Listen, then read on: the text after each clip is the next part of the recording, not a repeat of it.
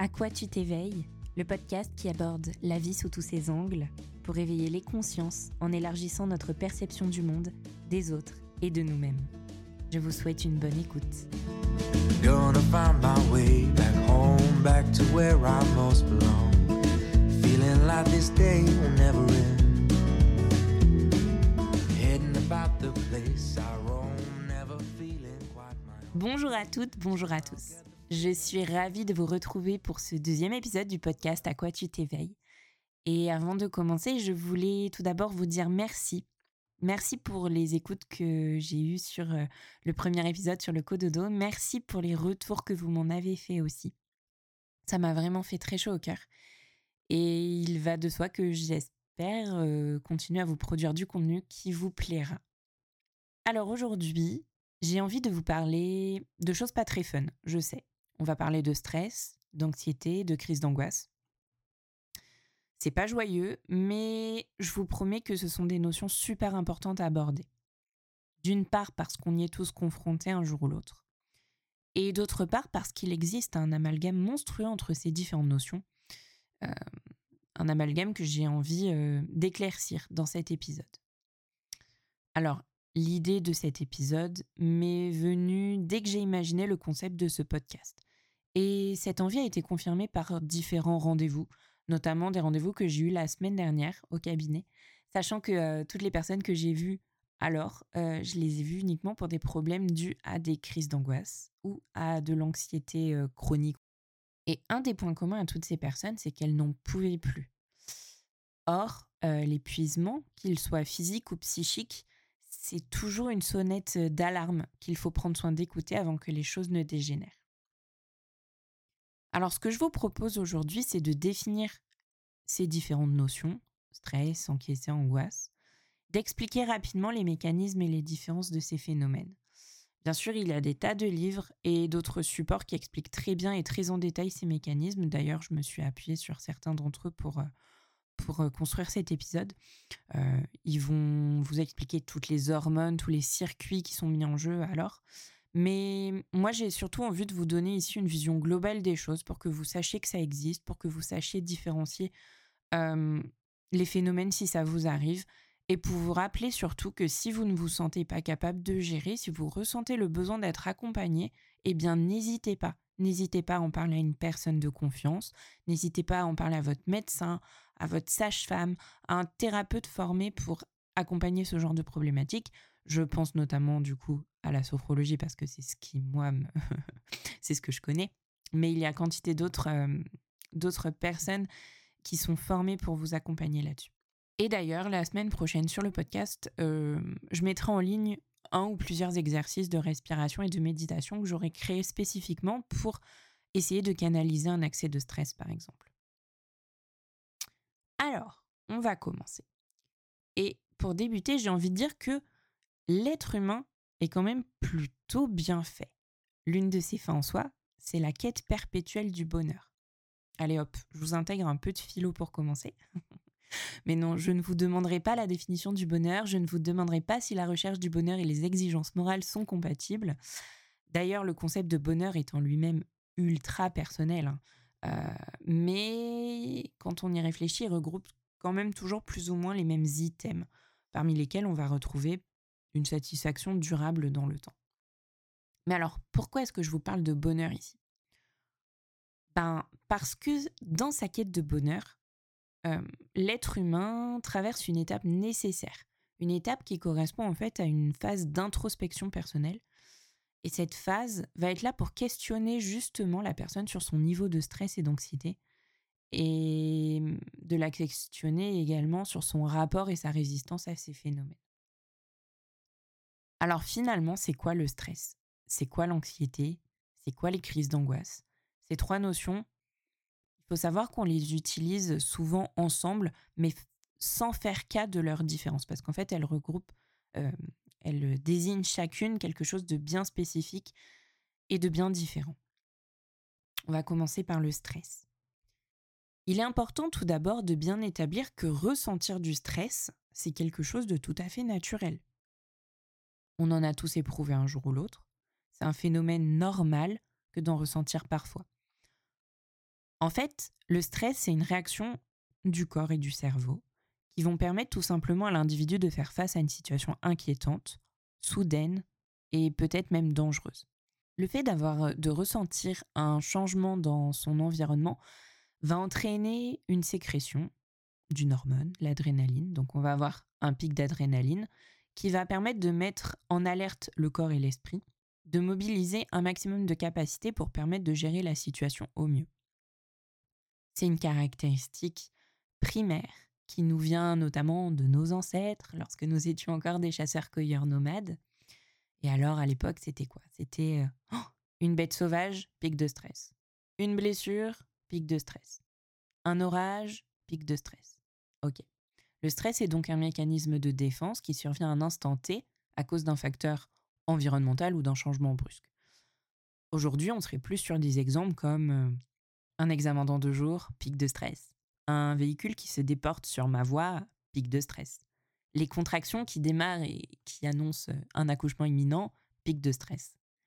Mais ce stress n'est pas destiné à durer dans le temps. Il se présente, finalement, il se présente un petit peu vraiment comme, comme une émotion, à la même manière d'une émotion, c'est-à-dire sans s'annoncer. Il va s'imposer ce stress. Et c'est là qu'intervient quelque chose de très important, on ne peut pas gérer un pic de stress. Et oui. Par contre, ce qu'on peut gérer, ça va être l'ampleur de notre réaction face à ce stress, ça va être notre manière de l'accueillir et d'y réagir.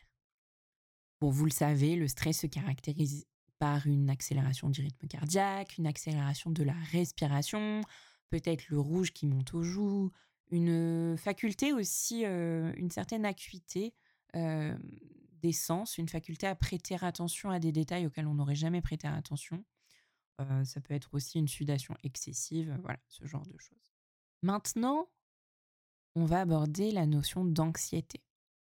L'anxiété, si je devais la définir, je dirais qu'elle est pernicieuse. elle va agir en toile de fond. Mmh, c'est comme si elle recouvrait tout. C'est comme si c'était un voile qui venait tout recouvrir, qui venait brouiller notre perception des événements, notre perception des émotions, notre perception de l'avenir. Techniquement, l'anxiété, c'est une crainte qui reste toujours là, en fond, tapis dans l'ombre. C'est la peur de ce qui pourrait hypothétiquement se passer. Vous savez, les fameux et si il se passait ça? Et si? En fait, on est toujours dans une réaction d'anticipation.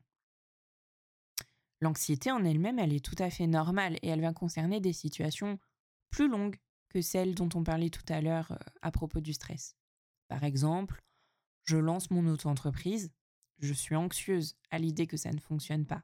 Comment je vais faire pour payer mes factures, pour payer la nounou, le loyer, la voiture, les courses? Je suis en procédure de divorce. Je suis anxieuse à l'idée de me retrouver seule, je suis anxieuse pour les enfants, je suis anxieuse parce que notre cercle sociétal, enfin notre cercle d'amis risque de se retrouver lui aussi éclaté, que ça, que ça va avoir un impact familial. Et c'est tout à fait OK de ressentir cette pression, de ressentir ces peurs, de ressentir cette crainte à ce moment-là. Et ça, c'est l'anxiété. Là où l'anxiété va devenir problématique, c'est quand elle ne part pas une fois que la situation en question est terminée et que la normale est revenue. C'est quand elle va occasionner un niveau de stress important. C'est quand elle euh, va être liée à aucun événement de vie, c'est-à-dire qu'elle apparaît sans raison. C'est quand on est toujours préoccupé, qu'on a toujours l'esprit encombré et qu'on ne sait pas pourquoi. C'est quand cette anxiété va empêcher de fonctionner, d'agir normalement, que ce soit au travail, que ce soit en société, que ce soit dans la sphère privée. Là, l'anxiété, elle est problématique. Je ne rentrerai pas dans les détails des troubles anxieux, mais dans tout ce qui va concerner l'anxiété, l'anxiété problématique, on va retrouver une peur irrationnelle et l'anticipation de tout ce qui pourrait aller mal.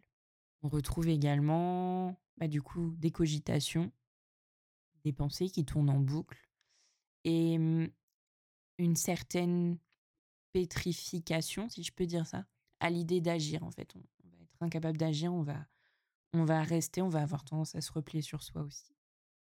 Au niveau des marques de manifestation de l'anxiété, ça se manifeste un petit peu comme le stress, donc le rythme cardiaque, la respiration, tout ça qui s'accélère, mais avec en plus des sensations désagréables comme des vertiges, une sensation d'évanouissement, des picotements, des fourmillements, des nausées, des troubles digestifs. c'est une liste non exhaustive, bien sûr, que je vous que je voudrais ici. Et puis, toute personne qui va ressentir de l'anxiété va pas ressentir tous ces, tous ces, tous ces, tous ces symptômes-là. Mais moi, ce que je retrouve souvent au cabinet, dans les personnes que j'accompagne pour de l'anxiété ou pour des troubles anxieux, ça va être une sensation d'oppression dans la poitrine, une sensation de ne jamais parvenir à respirer complètement, entièrement. la gorge et le ventre noués ainsi que des insomnies. Alors, des insomnies ou des troubles du sommeil qui peuvent se caractériser par des difficultés à l'endormissement, des réveils nocturnes avec cogitation, voilà, les pensées qui tournent en rond. on retrouve aussi souvent des troubles de l'appétit, de la fatigue, bien évidemment, et cette sensation de peur qui ne s'en va vraiment jamais. Et alors, pour ne rien arranger, l'anxiété vient souvent avec une certaine culpabilité. Et oui, on vit dans un monde où aller bien est une caractéristique de bonheur. Et là, on revient au bonheur de tout à l'heure. Mais surtout, on est dans, un quotidien où on n'a pas vraiment le droit d'aller mal. Et donc, ça va engendrer cette culpabilité. On va culpabiliser de ce qu'on ressent. Et finalement, ça va créer un cercle bien vicieux dont il est difficile de s'extraire. Alors maintenant, j'ai bien envie de vous parler des troubles paniques qu'on connaît plutôt sous le nom d'ailleurs de crise d'angoisse. Une crise d'angoisse, c'est souvent très impressionnant, que ce soit pour la personne qui la vit ou pour les personnes autour d'elle. Et ça va être en fait une manifestation aiguë de l'anxiété ressentie au quotidien. Et cette anxiété, en fait, elle, doit sortir à un moment donné. Et ça va se traduire par cette fameuse crise d'angoisse. Alors là, on va retrouver des tremblements incontrôlables, une respiration erratique, des nausées, des vomissements, une sensation d'étouffement, une impression d'enfermement et, et, surtout une, impression de, déréalisation. Pardon. C'est-à-dire une sensation d'être déconnecté de la réalité, de vivre les choses un petit peu comme dans un rêve, comme si elles ne nous arrivaient pas vraiment à nous. La crise d'angoisse, elle est bien délimitée dans le temps. Elle va durer entre quelques minutes et quelques dizaines de minutes. Et elle peut être isolée, donc ne survenir qu'une seule fois. Euh, mais elle peut aussi survenir à répétition. Et dans ce cas-là, eh ben, on enfonce encore un peu plus le clou, puisque la personne va développer en général une peur supplémentaire, c'est celle de voir ces crises euh, survenir n'importe quand, n'importe où. Et donc, en réponse à ça, on va avoir une, tendance à se renfermer sur soi, avoir une peur de sortir de chez soi, à vouloir rester caché en fait, et là où on peut gérer les crises sans, sans public. Alors, c'est vraiment pas fun comme épisode, hein. jusque-là, j'en ai complètement conscience. mais oui, si les crises d'angoisse sont fréquentes, il est nécessaire d'en rechercher la cause et d'en traiter l'origine.